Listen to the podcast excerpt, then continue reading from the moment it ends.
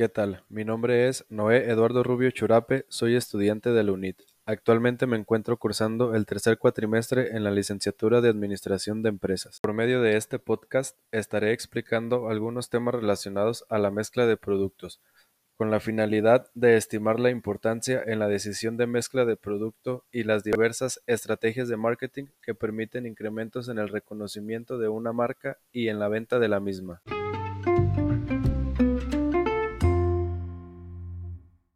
Comenzaré hablando sobre la jerarquía de productos.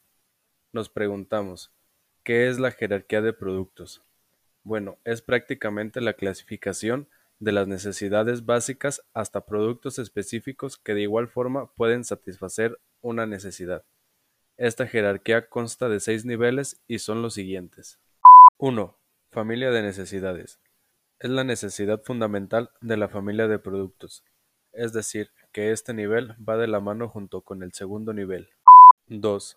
Familia de productos. Son todas las clases de productos que pueden satisfacer la necesidad con una eficacia razonable.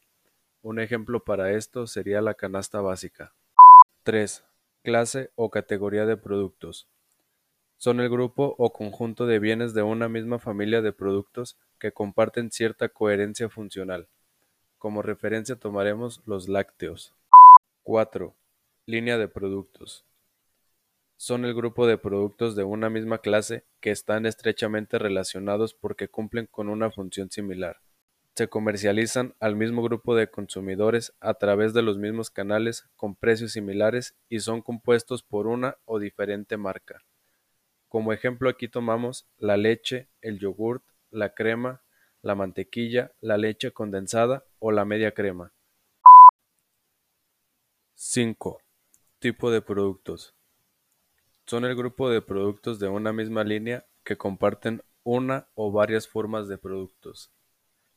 Aquí tomaremos como ejemplo los productos de la línea leche en general, como vendrían siendo la leche descremada, la leche deslactosada, la leche entera, la leche con vitaminas, la leche semidescremada, entre otras más. Nivel 6. Artículos o variante de producto unidad que se distingue dentro de una marca o línea de productos por su tamaño, precio y apariencia.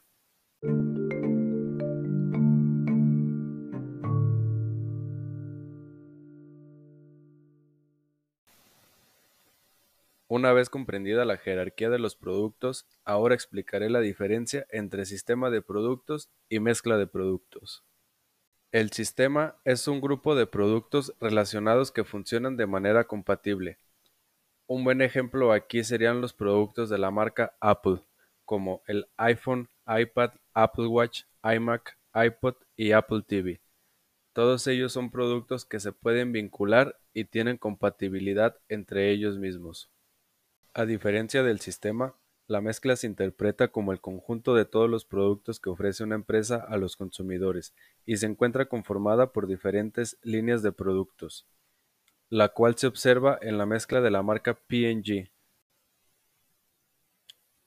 Con sus más de 300 líneas, P&G es una mezcla muy peculiar, ya que a su vez cuenta con cuatro características importantes que son amplitud, longitud, profundidad y consistencia. Amplitud: es la cantidad de líneas de productos diferentes que tiene la compañía. Como ya lo mencioné anteriormente, esta compañía cuenta con más de 300 líneas de productos. Longitud: es el número total de productos de cada línea de productos.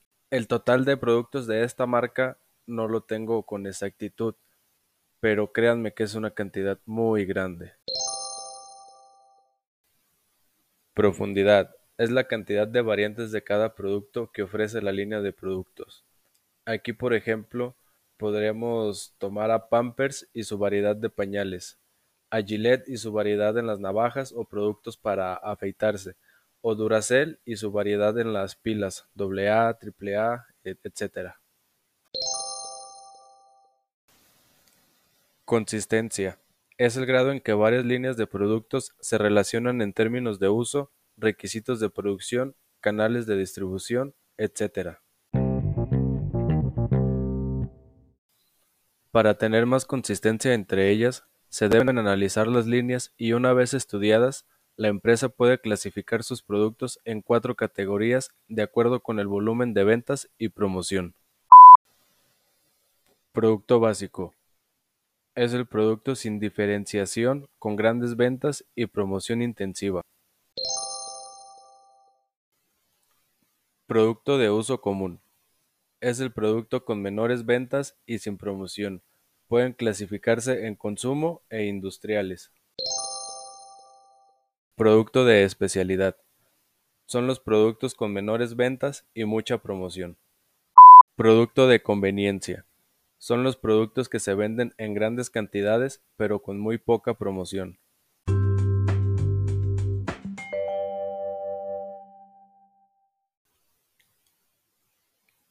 Por último, hablaré brevemente sobre las extensiones de línea. Posterior a la evaluación y clasificación, la empresa puede decidir realizar una extensión de la línea, es decir, una marca de éxito se introduce o añade artículos adicionales a una categoría de productos, como sabores, formas, colores, ingredientes o tamaños. Un ejemplo de esto es el producto que conocemos como Fanta. Comenzó con el sabor de naranja, pero con el paso del tiempo y dependiendo del país ha lanzado nuevos sabores, Fanta de uva, Fanta de durazno, Fanta de fresa, entre otros más.